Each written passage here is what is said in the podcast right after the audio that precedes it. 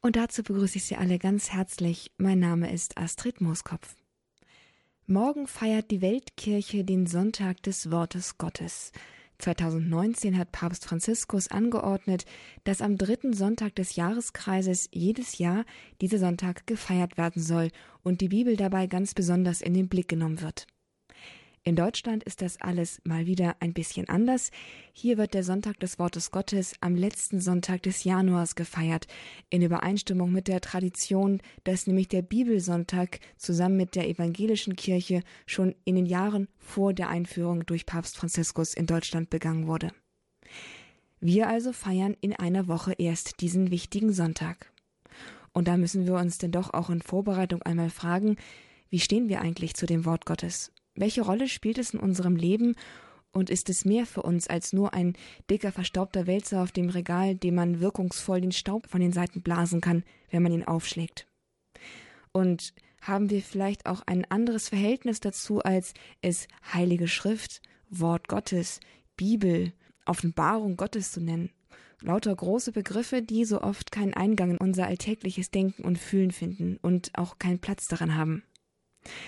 Mit Johannes Hartl, dem Gründer und Leiter des Gebetshauses in Augsburg, wollen wir heute mal versuchen, einen alltagstauglichen Zugang zur Bibel zu bekommen. Und das auch gleich mit der Überschrift, dem Titel dieses Vortrags, Der Liebesbrief, verliebte Lektüre Gottes. Und bei diesem Titel ist schon klar, es geht natürlich um die Bibel. Wie wir dieses dicke Buch, diesen dicken, verstaubten Wälzer, bei einigen von Ihnen vielleicht zumindest, zum Liebesbrief Gottes für uns selbst machen können, das versucht uns Johannes Hartl näher zu bringen in diesem Vortrag, der jetzt folgt. Ich wünsche Ihnen damit viel Vergnügen, viel geistlichen Gewinn und vor allen Dingen ein offenes Herz, um zu verstehen.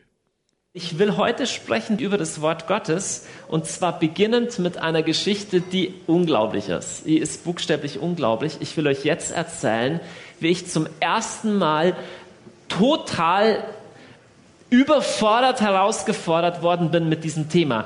Und das war, als ich den ersten Menschen kennengelernt hat, der einmal einen Toten auferweckt hat. Ja, ihr habt richtig gehört, einen, der einen Toten auferweckt hat. Und zwar war das ein junger Mann, den ich 2005 kennenlernte und der wurde Zeuge eines ganz schweren Unfalles. Und in diesem Unfall ist ein anderer junger Mann gestorben, tödlich verunglückt.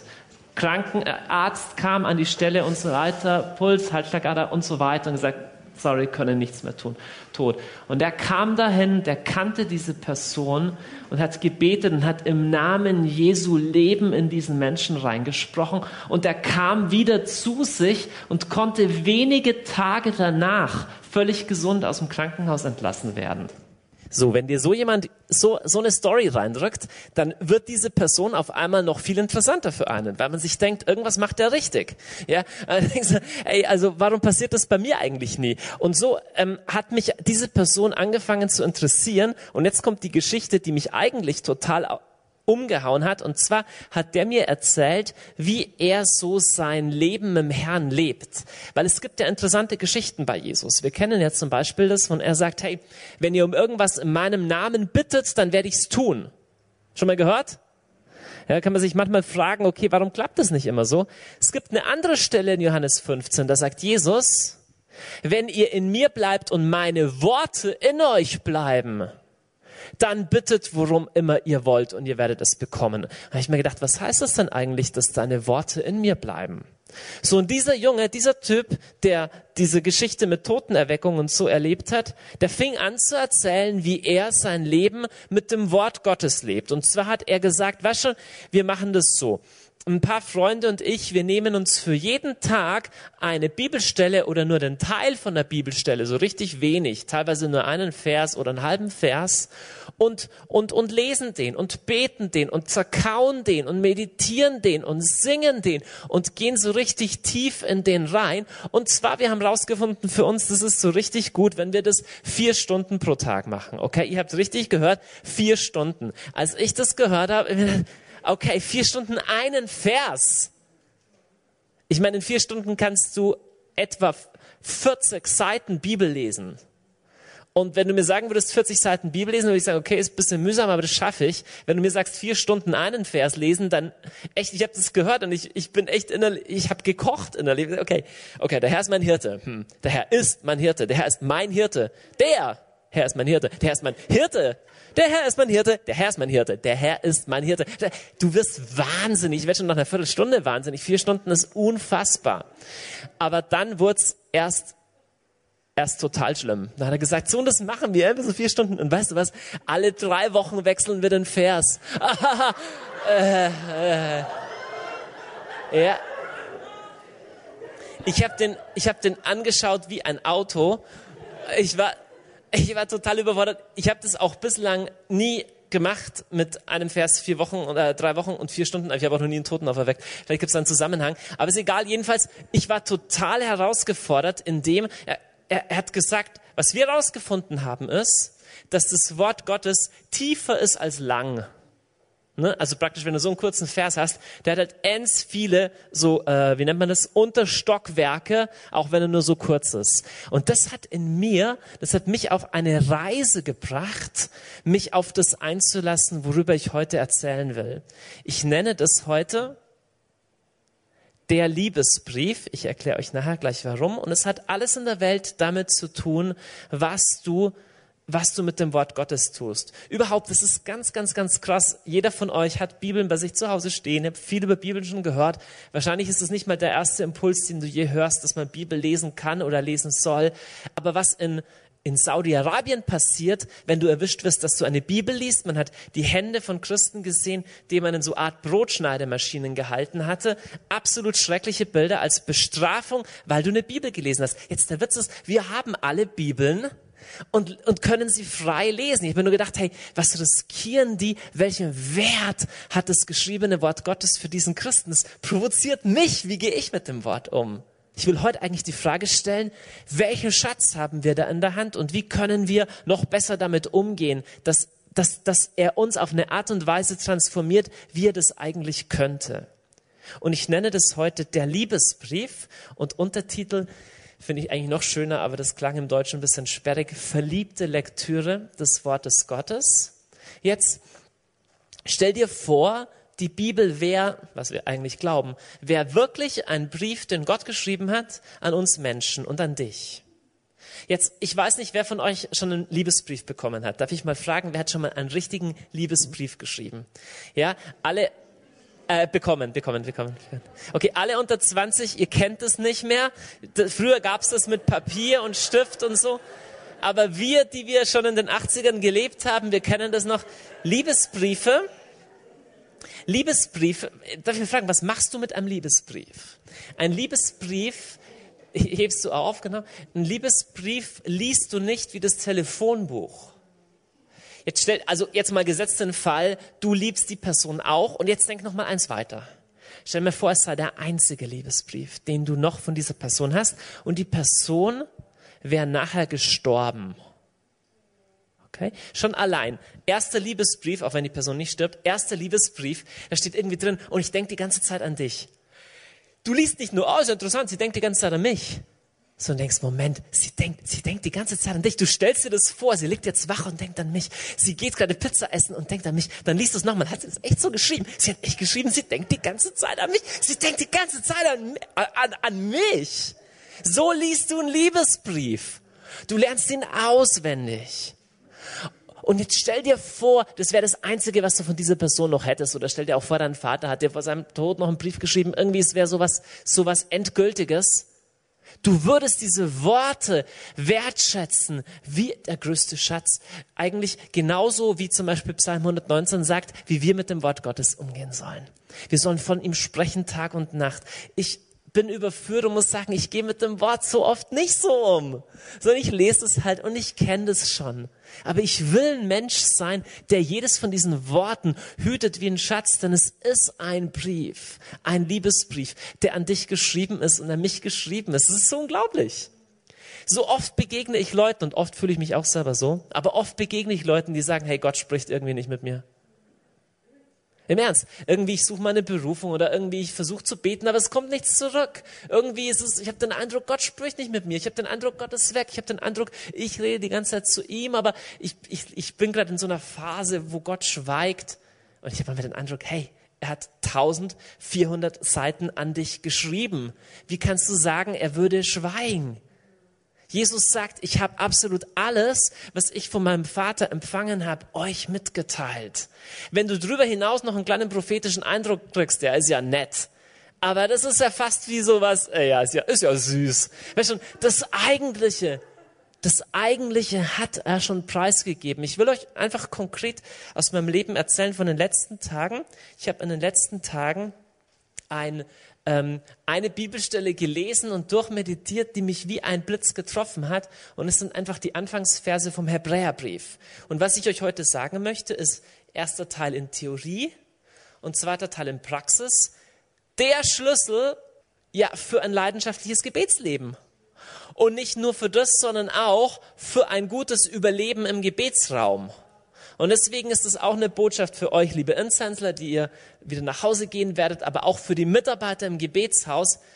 Von nichts kommt nichts. Von da sitzen und nachdenken, denkst du einfach nur nach und sitzt einfach da und kreist in deinen eigenen Gedanken. Wenn du Offenbarung von Gott möchtest, wenn du mit Gott ins Gespräch kommen möchtest, brauchst du eine Ernährung für deinen Geist, die dir gegeben wird durch liebevolle, verliebte Meditation deines, des Wortes Gottes. Schau mal her, immer wenn du betest, immer wenn du in die Stille gehst, machst du deinen Kopf auf. Und weißt du, was da drin ist? Genau, alles, was du vorher reingestopft hast. So, manche sagen, oh, ich komme ins Gebet und ich bin abgelenkt und ich mache mir Sorgen und ich bin depressiv oder ich bin unglücklich verliebt oder ich fühle mich einsam oder ich fühle mich, ich, ich, ich denke an alles Mögliche. Na klar, weil all das hast du vorher reingesteckt. So sind wir Menschen. Im Gebet passiert genau das, was in deinem ganzen Alltag passiert, nur in Zeitraffer. Hm? So, der Punkt ist, wenn du im Gebet, auch hier im Gebetsraum, Gott begegnen möchtest, lebt es davon, dass du deinen Geist, dass du deinen Verstand, dass du deine Vorstellungskraft, dass du dein Kurzzeitgedächtnis ernährst mit Zeug, was dir Wahrheit über Gott vermittelt. Deswegen werde ich im zweiten Teil ganz praxisnah sagen, was machst du denn in so einer Stunde jetzt? Okay? So, lass uns zurückgehen zu diesem Vers, der mich total ergriffen hat. Hebräer 1. Geht so ganz steil schon mal los. Ich lese euch vor. Hier heißt es, viele Male und auf vielerlei Weise hat Gott einst zu den Vätern gesprochen durch die Propheten. In dieser Endzeit aber hat er zu uns gesprochen durch den Sohn, den er zum Erben des Alls eingesetzt und durch den er auch die Welt erschaffen hat. Also okay, das ist so ein Satz, der, der voll mit Theologie ist. Lass uns den mal Punkt für Punkt auseinandernehmen. Erst einmal, Vielerlei Male und auf vielerlei Weise hat Gott einst zu den Vätern gesprochen, durch die Propheten. In dieser Endzeit aber hat er zu uns gesprochen durch den Sohn, den er zum Erben des Alls eingesetzt und durch den er auch die Welt erschaffen hat. Ich möchte euch in sechs Punkten theoretisch geben über sowas wie, was ich mal nennen möchte, Gott spricht. Und alle diese sechs Punkte stecken in diesem Satz drin, okay? Ich will mit euch gemeinsam diesen Satz auseinandernehmen, was wir hier lernen können über Gott.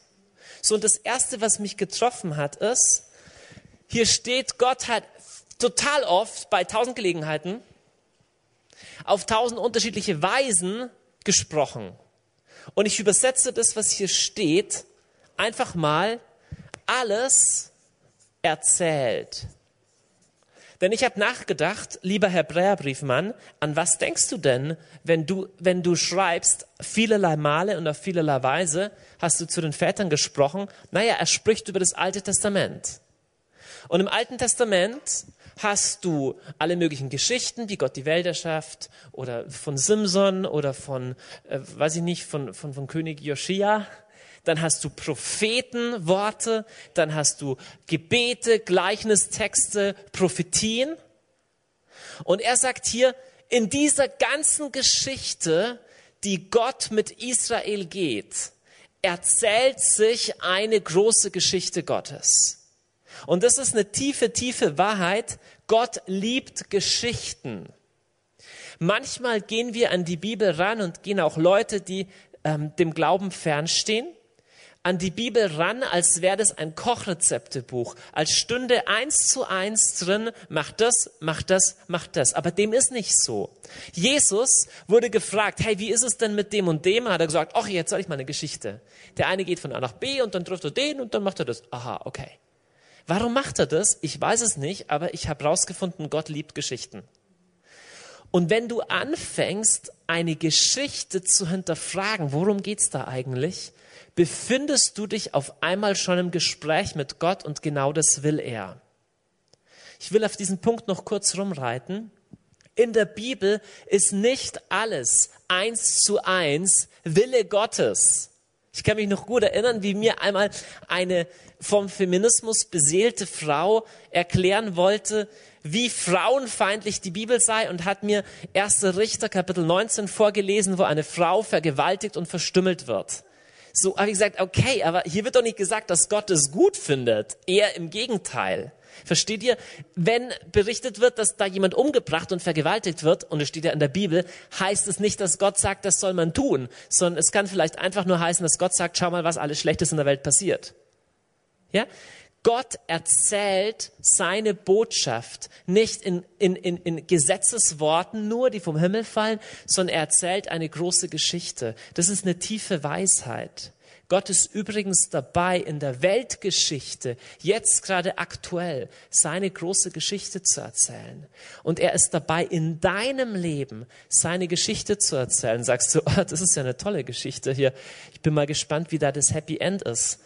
Aber weißt du was? Du bist ja nicht der Leser der Geschichte, sondern du bist eine der handelnden Figuren. Und die handelnden Figuren wissen nie, wie die Geschichte ausgeht. Wer hat Herr der Ringe gesehen?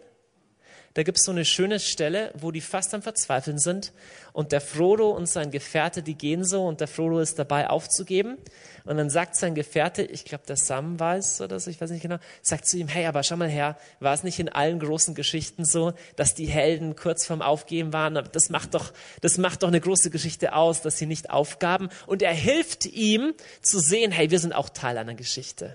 So, und du siehst es oft nicht in deinem Leben. Du denkst nur, okay, ich hänge jetzt in dem Zeug drin und hier geht nichts weiter und hier habe ich schon wieder das gleiche Problem wie immer. Aber ich sag dir, der Held einer Erzählung weiß nie den Ausgang einer Geschichte. Denn er ist der Held einer Erzählung. Und dann sagst du, aber warum ist mein Leben so bescheuert? Warum ist mein Leben nicht so einfach wie das des anderen?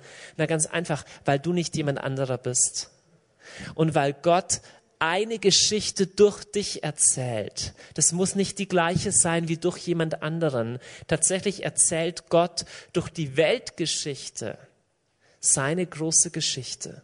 Dann sagst du, wie soll die ausgehen? Wie soll das mit Syrien ausgehen? Das kann doch nur ein abwesender und grausamer Gott sein. Und er sagt, nee, am Ende, wenn du das letzte Kapitel liest, wirst du sehen, wie ich alles so wenden werde in dieser Geschichte, dass alle im Himmel, auf der Erde und unter der Erde bekennen werden, wahr und gerecht und treu sind all deine Wege, du König der Völker so dass Leute sagen würden, das ist unglaublich, was für eine gute Geschichte, weil weißt du, wie gute Geschichten aufgemacht sind, wie Herr der Ringe, da so, dass du denkst, es kann jetzt nicht mehr klappen.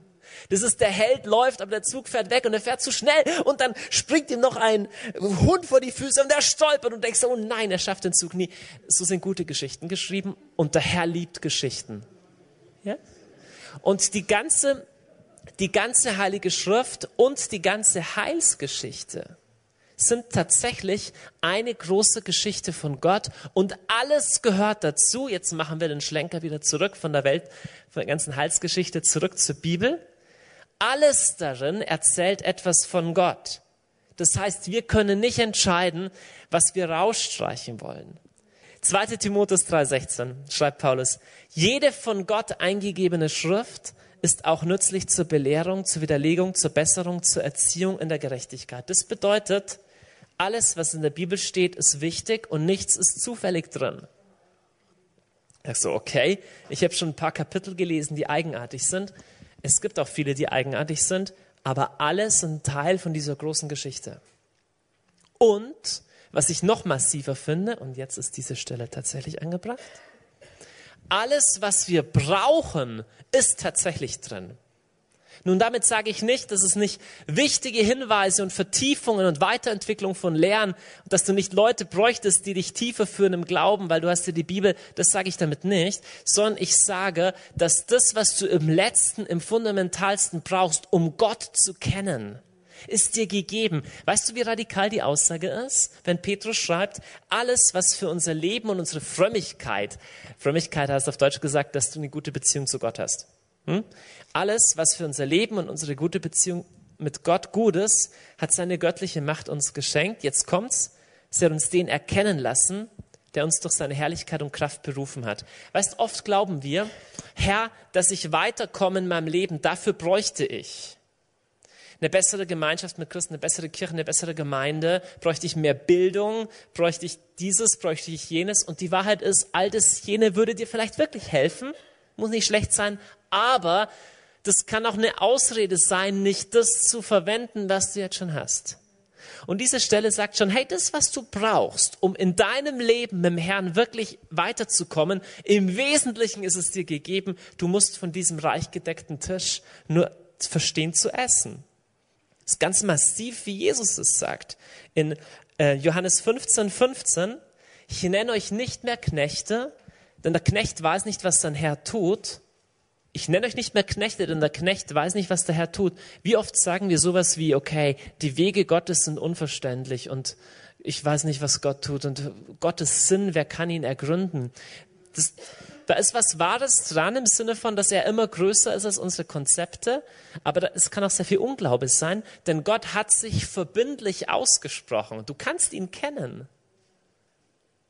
Denn du bist kein Knecht, sondern du kannst sein Freund sein. Das heißt nicht, dass du alles perfekt machst, aber sein Herz hat sich geöffnet in Jesus. Wir werden es noch sehen im zweiten Punkt. Vielmehr habe ich euch Freunde genannt, denn ich habe euch alles mitgeteilt, was ich von meinem Vater gehört habe. Okay, erster Punkt. Alles in dieser ganzen wunderbaren Geschichte erzählt von Gott.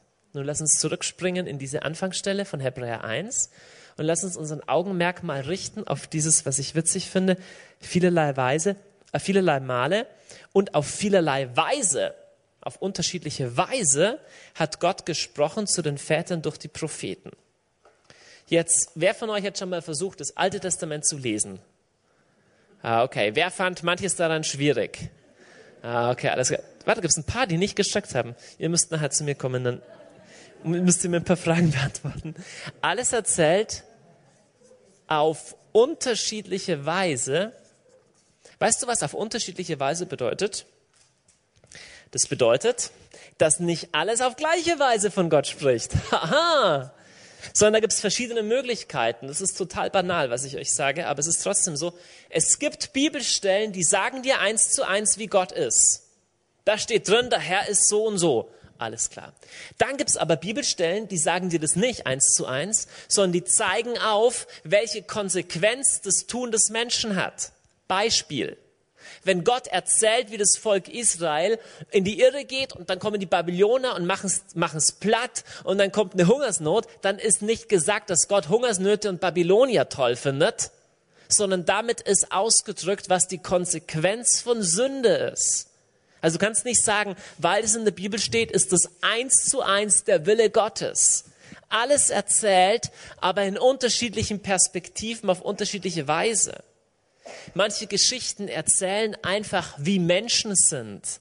Beispiel, König David, ein Mann nach Gottes Herzen, macht super Sachen, dann macht er wieder den totalen Müll, wird damit gesagt, dass Gott es gut findet, dass er da schnell mal mit irgendeiner Frau ins Bett geht, die nicht seine Frau ist.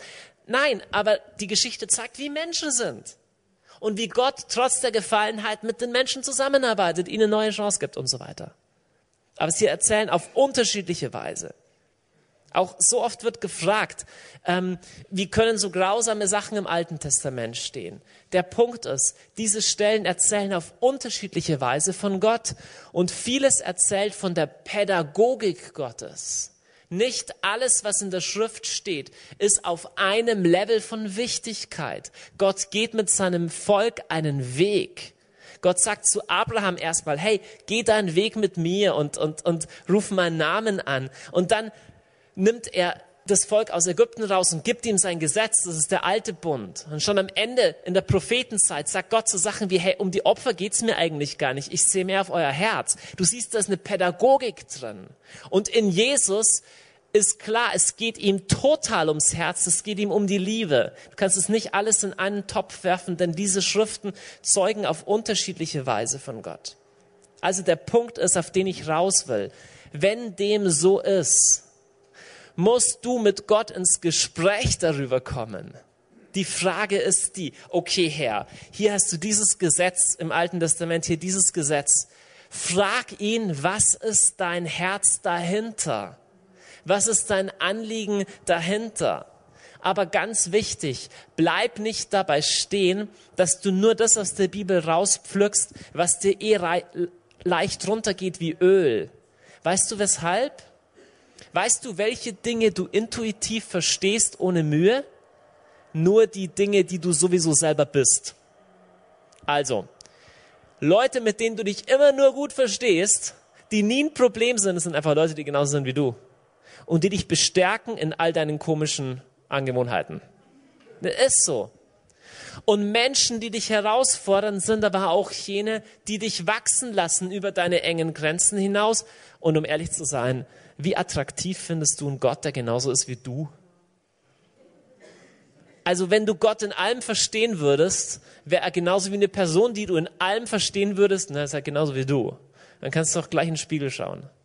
Die Wahrheit ist, wo immer du dich an Gott reibst, an der Schrift reibst, ist es eine Einladung in eine größere Weite hinein. Anselm von Canterbury sagt, ähm, Deus semper major, also Gott ist immer, immer noch, noch, ein, noch ein Stück größer. Und, nein, warte mal, Anselm von Canterbury hat was anderes gesagt. Er hat gesagt, si enim comprehendes non est Deus. Sobald du ihn verstehst, ist es nicht Gott.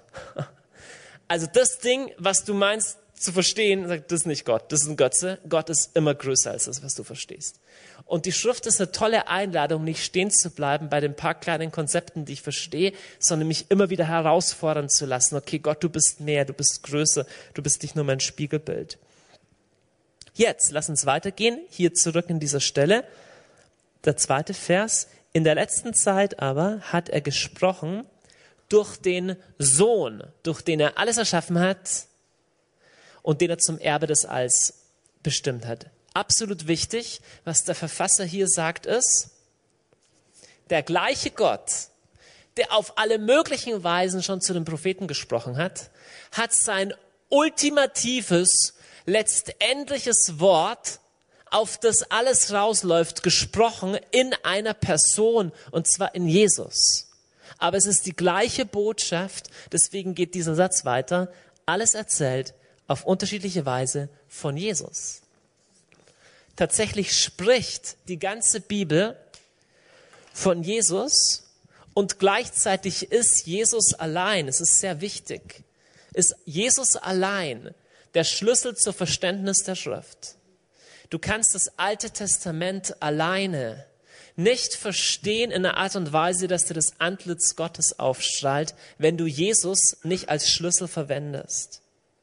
Jesus ist die Mitte der Schrift und gleichzeitig ist er auch der Schlüssel zur Schrift, aber bitte der ganze Jesus. Es gibt manchmal die Freaks, die sagen, okay, das ist nur der aus der Bergpredigt. Es ist nicht nur der aus der Bergpredigt. Es ist der gleiche Jesus, der historische Jesus der Evangelien. Es ist der auferstandene Herr. Es ist der Jesus, den Paulus bezeugt. Es ist der Jesus, den die anderen Briefe, den die Offenbarung bezeugt und von dem auch das Alte Testament schon spricht. Und es ist der gleiche Jesus, der im Glauben der Kirche bis heute bekannt wird. Komm nicht mit irgendeinem so neuen, irgendwas Ding. Jesus, der, der Aramäer, hat ein neues Buch rausgefunden und aus den Urtexten und alles müssen wir über den Haufen werfen, vergiss es. Der Herr hat tatsächlich ein Volk, hat tatsächlich eine Kirche und hat sich tatsächlich objektiv offenbart. Und der, der eine Jesus, der quer von der ganzen Schrift bezeugt wird, er ist der Schlüssel für das Verständnis der ganzen Schrift.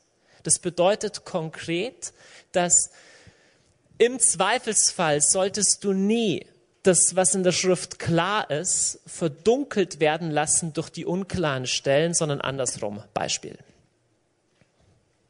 Wenn du im Alten Testament eine Stelle stößt, die du absolut nicht verstehst und die dir Gott erscheinen lassen, als sei er weit weg, unverstehbar, kalt, was weiß ich.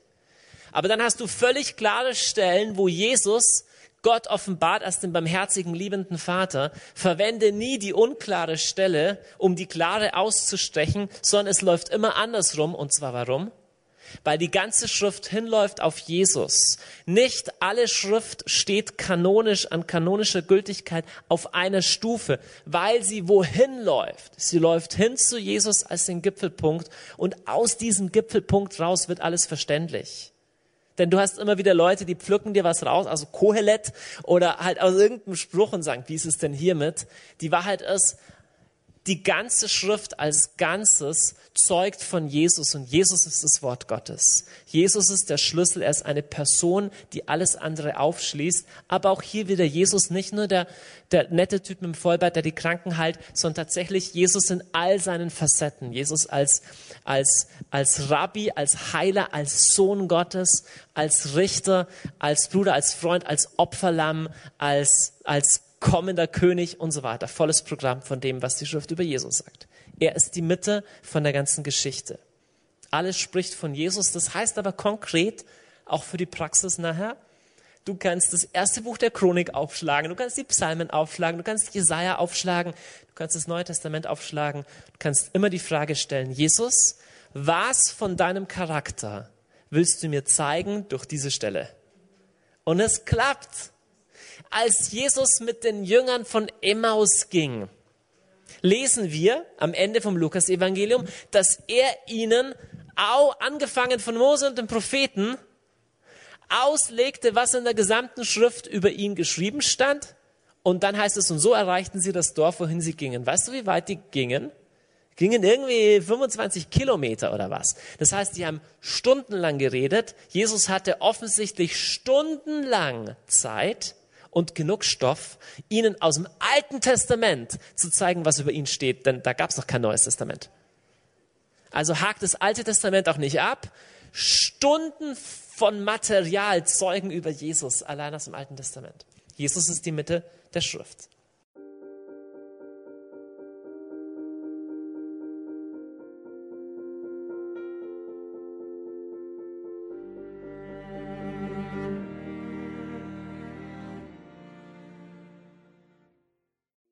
Der Liebesbrief. Verliebte Lektüre des Wortes Gottes.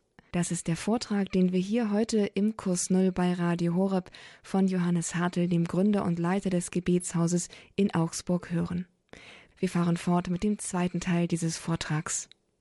Was mich absolut begeistert, ist der nächste Punkt, nämlich, dass die Schrift, dass das, wenn Gott spricht, dass es mich verändert. Jesus sagt in Johannes 15,3, ihr seid schon rein durch das Wort, das ich zu euch gesprochen habe. Alles in der Schrift erzählt auf unterschiedliche Weise von Jesus und verändert mich. Ich glaube, das ist eine, eine der meist unterschätzten Dimensionen des christlichen Glaubens. Denn wir neigen dazu, ich neige dazu, du neigst dazu, die Bibel zu lesen als eine Art Informationsquelle und wir glauben in der Regel zu wenig an die transformative Kraft dessen. Die Wahrheit ist aber, dass das Wort die Kraft hat, meinen Zustand zu verändern. Lass uns das genauer anschauen, wie das aussieht. Wie verändert es mich? Zum einen, Jesus sagt zu den Juden seiner Zeit, da sagte Jesus zu den Juden, die an ihn glaubten, wenn ihr in meinem Wort bleibt, seid ihr wirklich meine Jünger. Hey, was für eine erstaunliche Aussage. Hier steht nicht, wenn ihr alles richtig macht, seid ihr wirklich meine Jünger.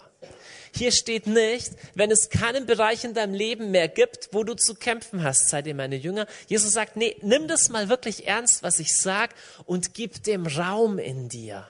Das macht dich zu meinem Jünger. Es ist nicht schön. Lass uns weiterschauen, auf welche Art und Weise das Wort Gottes uns verändert. Eine der erstaunlichsten Stellen über das Wort Gottes, die ich überhaupt finde, Johannes, Jesus sagt in Johannes 6, der Geist ist es, der lebendig macht, das Fleisch nützt nichts. Die Worte, die ich zu euch gesprochen habe, sind Geist und sind Leben. Kurz zum Verständnis, Fleisch und Geist heißt nicht sowas wie Körper und Seele im Sinne von, dass der Körper schlecht ist, sondern damit ist gemeint, deine eigenen menschlichen Bemühungen ohne Gott bringen dich im Letzten nicht weiter, verändern dich nicht im Letzten. Tatsächlich tiefgreifend verändern kann dich nur der Geist Gottes. Und jetzt sagt Jesus aber, wie kommt der Geist Gottes zu dir? Und er sagt diese erstaunliche Sache, meine Worte sind Geist und sind Leben. Jetzt mal eine Frage. Wer von euch fühlt sich manchmal innerlich tot und ungeistlich? Okay, du hast auch denkst, hey, da geht gerade gar nichts. Wie tot innerlich und ungeistlich. Sowas wie, okay, ich bin gerade so ungeistlich wie ein Stück Seife. Jetzt, die, die Aussage ist erstaunlich. Jesus sagt, meine Worte sind Geist und Leben. Erstmal würdest du sagen, nein, deine Worte sind schwarze Buchstaben auf weißem Papier und ich finde sie langweilig. Jesus sagt, nee, ist nicht so. Dieses Zeug ist wie Dynamit. Du legst es in dich rein und es entfaltet eine Sprengkraft, ob du willst oder nicht. Wir werden unter Punkt 5 gleich sehen, dass es auch damit zusammenhängt, wie wir damit umgehen. Aber ganz klar, Jesus sagt, das, was du brauchst, ist nicht einfach nur eine neue geistliche Erfahrung, ist nicht einfach nur eine Woche, wo du im Gebetshaus sein kannst und alle beten für dich und dann geht's dir wieder gut. Das ist ja schön und gut. Aber er sagt, nein, meine Worte, die ich euch gegeben habe, sind Geist und sind Leben. Und wenn du lernst, damit umzugehen, können sie Leben und können sie Geist in dir freisetzen. Dafür brauchst du niemand anders. Wenn du jemand anders hast, der für dich betet und eine gute Gruppe von Christen und Gebetskreis, wunderbar. Aber im letzten, im letzten bist du berufen, Psalm 1, wie ein Baum zu sein, der am Wasser gepflanzt ist, der seine Nahrung und seine Versorgung aus den Wurzeln zieht. Psalm 1 sagt, so ist der Mensch, der seine Freude hat an der Weisung des Herrn über sein Wort nachsinnt bei Tag und bei Nacht. Lass uns weiterschauen. Geist und Leben. Ich stelle mal eine kleine Wissenschaftsfrage. Wenn du, die, wenn du ähm, den ganzen Traffic, alles, was in deinem Gehirn abläuft, mal untersuchen würdest. Es gibt Neuronen, also ne, neuronale Verknüpfungen, Gehirn, Gehirnzellen, die beschäftigt sind mit Input von außen und es gibt solche, die beschäftigt sind mit Input von innen. Also, es gibt Input von außen, was du siehst, was du hörst, und das beschäftigt dein Gehirn. Und dann ist dein Gehirn aber auch mit sich selbst beschäftigt. Was würdest du sagen? Mit was, was ist mehr von beiden? Mehr das Innere oder mehr das Äußere? Okay, mehr das Innere. In welchem Verhältnis würdet ihr sagen? Viel mehr oder halb halb oder 60, 40? Okay, der Punkt ist, jetzt kommt's. 99,9 Prozent aller Synapsen in deinem Gehirn sind nur beschäftigt mit dem, was andere Synapsen produzieren. 99,9 Prozent ist kein Märchen, sondern ist einfach Hirnforschung. Und was die Außenwelt dazu gibt, macht nur 0,01 Prozent überhaupt aus. So, was heißt es auf Deutsch gesagt? Das heißt auf Deutsch gesagt, dass dein inneres Zeug, deine inneren Dialoge, deine inneren Monologe, der Traffic in deinem Gehirn wichtiger ist als das, was von außen reinkommt. Das bedeutet, es ist ziemlich wichtig, dass sich da was ändert. Logisch? So, jetzt ist die spannende Frage, warum verändert mich das Wort Gottes eben nicht automatisch? Und dann sagen Sie, sehr schön, Johannes, ich habe es auch schon mal gelesen, aber deswegen habe ich noch immer die gleichen Probleme. Ich habe noch immer ABC und das mit meinen Gefühlen und dieses, jenes und hier geht's mir noch immer schlecht. Und jetzt kommt's, die Bibel spricht an hunderten von Stellen von der Möglichkeit, das Wort Gottes zwar zu hören, aber es dringt nicht wirklich durch in diesen inneren Traffic in mir. Es verändert nicht wirklich was und es ist eine Gefahr, vor der wir alle stehen. Im Hebräerbrief, ein paar Kapitel weiter, wird gesagt, denn also es wird im Hinblick auf das Volk Israel gesagt, uns ist die gleiche Freudenbotschaft verkündet worden wie jenen, doch hat ihnen das Wort, das sie hörten, nichts genützt, weil es sich nicht durch Glauben mit dem Hörer verband. Was heißt das denn? Ich habe vorher euch meinen Liebesbrief gezeigt. Ja? Jetzt stell dir vor, du bist noch nicht in diese Person verliebt Du schwankst vielleicht noch so ein bisschen. Und du liest den Brief und der ist unglaublich schön geschrieben, unglaublich romantisch. Und du glaubst der und sagst, wow, die liebt mich echt. Jetzt kommt's. Allein durch dieses Wissen könnte sich in dir was tun. Um genau zu sein, wir haben manchmal den Spaß gemacht, als Jugendliche bitte nicht nachmachen. Aber wir haben, wenn wir zwei verkuppeln wollten, haben wir ihm gesagt, hey, was, was, sie steht voll auf dich. Und haben wir ihr gesagt, hey, ich sag dein Geheimnis, aber nicht weiter verraten, aber er ist total verliebt in dich. So. Und indem beide das glaubten, oh, der, der liebt mich wirklich, huh, fingen die an, auch Gefühle zu entwickeln. Funktioniert wirklich. Also nicht nachmachen, entstehen, entstehen nicht immer die besten Ehen draus. Ähm, aber die Wahrheit ist, allein zu wissen, dass jemand auf die Art und Weise von einem empfindet, das macht irgendwas mit einem.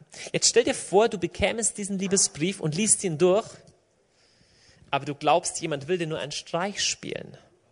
Du glaubst, äh, das, das ist ein Witz. Und wenn ich jetzt ankreuze, ja, nein, vielleicht, du kreuzt ja an, dann zeigt es all ihren Freundinnen und sie lachen dich aus und filmen das und stellen es auf YouTube.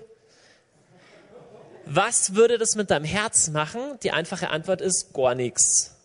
Weißt du warum? Dieses Wort, das dir geschrieben wurde, würde sich in dir nicht durch Glauben mit dir verbinden. Was bedeutet das? Jedes Wort, jedes Wort in einem Liebesbrief und ebenso jedes Wort in der Schrift verändert dich in dem Maße, wie du glaubst oder in dem Maße, wie ich glaube. Wow.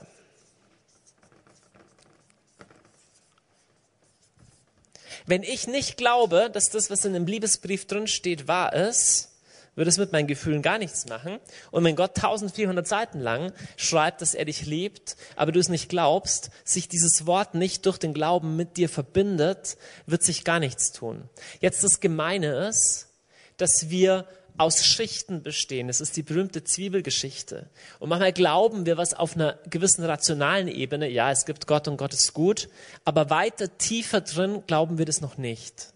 Aber das ist der normale Prozess der Reifung des geistlichen Lebens, immer tiefer zu glauben, immer wieder an neue Schichten zu kommen, wo ich merke, wow, auf der Ebene glaube ich das noch gar nicht. Zum Beispiel, ich vertraue, dass Gott gut ist, wenn es so darum geht, allgemein, dass er mich im Gebet tröstet. Aber wenn es um Finanzen geht, Okay, verstehst du? Da kommst du auf eine andere Ebene, wo du merkst, wow, so tief ist mein Glaube noch nicht. Und das ist normal. Das ist der normale Prozess, dass das tiefer geht. Aber immer wieder geht es auf jeder Ebene, übrigens auch in aller Therapie und aller Seelsorge. Es geht immer wieder um die Frage, in, auf welcher Ebene, auf welcher Schicht meiner Persönlichkeit glaube ich tatsächlich schon, was da steht.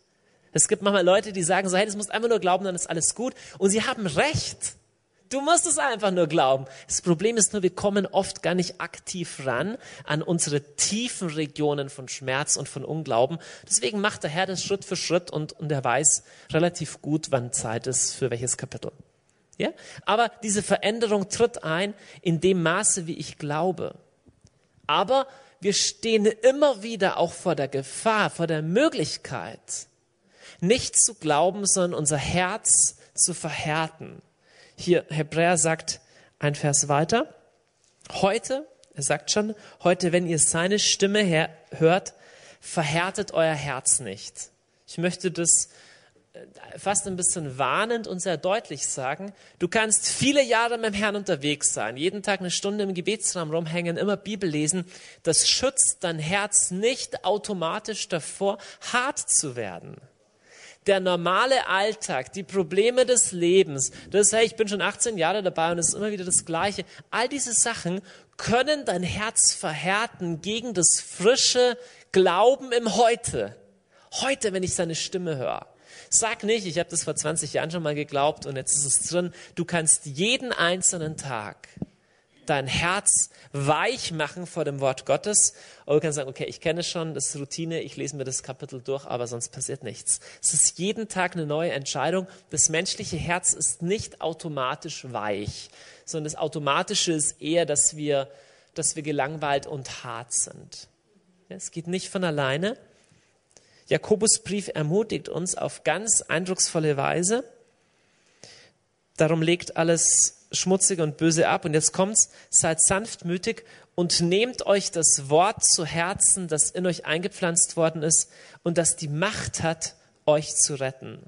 Also, dieses Wort hat Macht, dich zu retten, aber nicht automatisch, sondern nur, wenn du mit Sanftmut es aufnimmst. Letzter Punkt. in dem Maße, in dem ich glaube.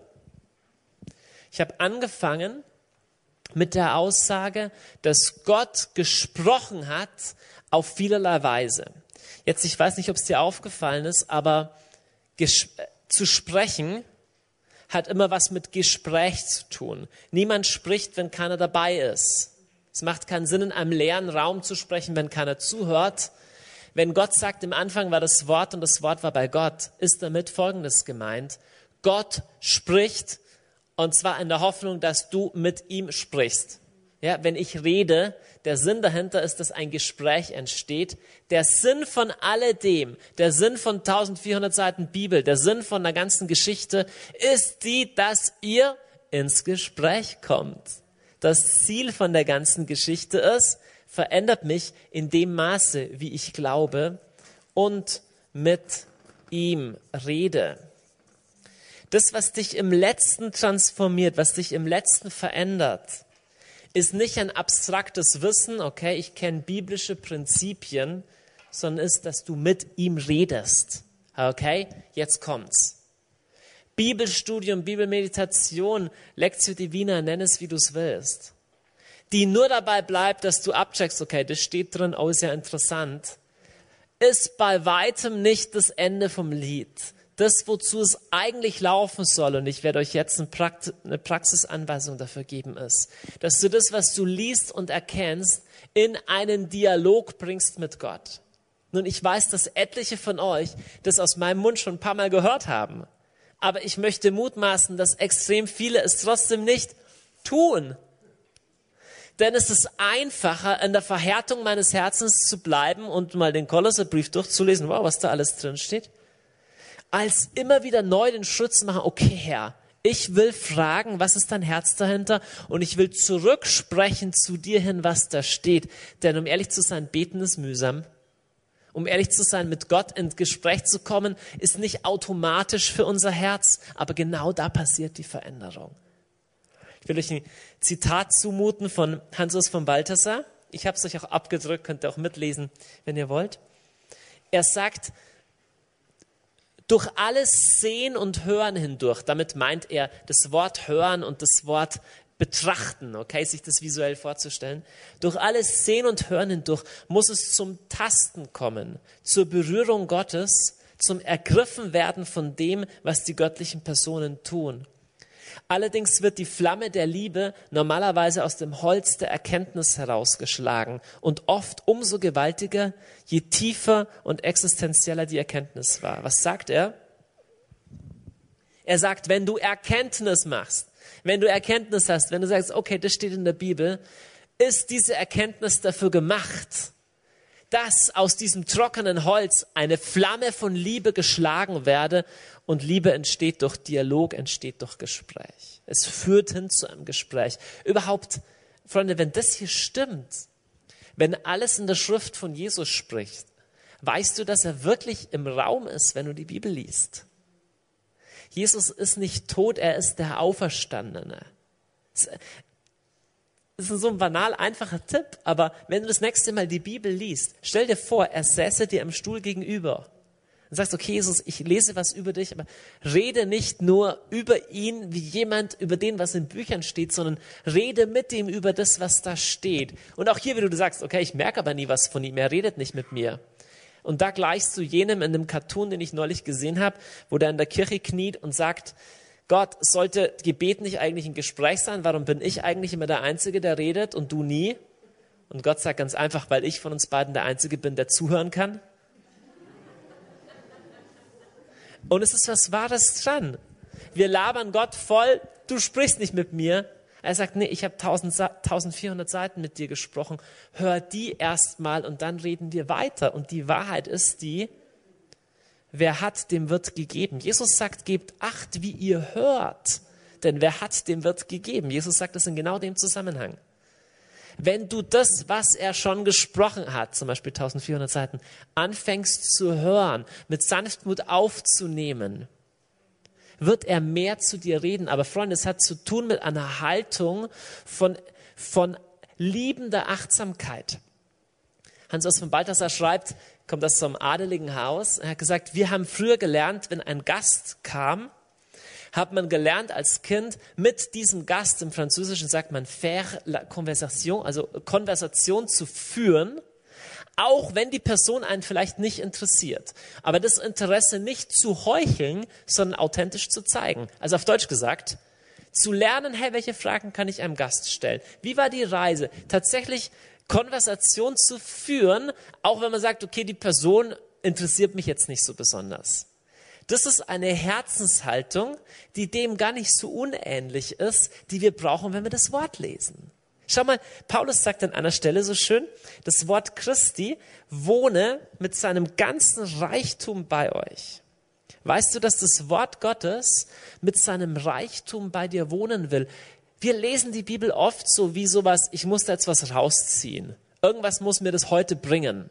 Ich muss irgendeine Idee oder ich muss aufschlagen, was ist meine Berufung? Okay, er, er ging hin und er hängte sich. Nein, das kann es nicht sein. Schlägst du nochmal auf und nun geh und handle ebenso. Und denkst du, das kann es nicht sein. Schau, das Wort Gottes ist Jesu große Geschichte. Es geht nicht immer darum, dass du da drin vorkommst.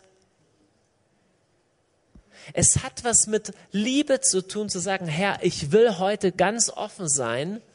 Rede, Herr, dein Diener hört, sagt Samuel. Ich will offen sein für das, was du zu mir sagst, Herr.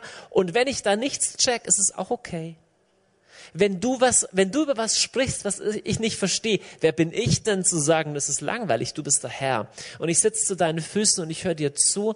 Und wenn du 30 Kapitel über die Einrichtung der Stiftshütte sprechen möchtest, ist okay, Herr. Ich bin hier, um dir zuzuhören, weil du mein Herr bist und weil ich dich liebe. Das ist eigentlich die Herzenshaltung eines, der das Wort Gottes liebt. Was Sie wohl mitgenommen haben aus diesem soeben gehörten Vortrag. Bei vielen von ihnen sind wahrscheinlich auch verschiedene Aspekte hängen geblieben, die ganz persönlich etwas damit zu tun haben, wie wir jeweils als die Person, die wir sind, Gott in der Bibel finden und begegnen können. Wenn Sie diesen Vortrag noch einmal nachhören möchten, und das lohnt sich bestimmt, dann können Sie das gerne tun. Einmal auf unserer Internetseite unter www.hore.org oder eben auch auf der Website des Gebetshauses Augsburg. Dort finden Sie natürlich auch weitere Vorträge von Johannes Hartl. Diese Sendung können Sie sich aber auch als Mitschnitt bestellen, und zwar auf CD. Rufen Sie dafür einfach bei unserem CD-Dienst unter der 08328 921 120 an. Die Kollegen vom CD-Dienst sind ab Montag wieder für Sie da. Und damit kommen wir zum Ende unserer heutigen Sendung, unseres heutigen Kurs Null, den wir in Vorbereitung auf den Sonntag des Wortes Gottes, den wir als Deutsche Kirche am übernächsten Sonntag, also am 31. Januar feiern, gehört haben. Es war ein Vortrag von Johannes Hartl, dem Gründer und Leiter des Gebetshauses in Augsburg.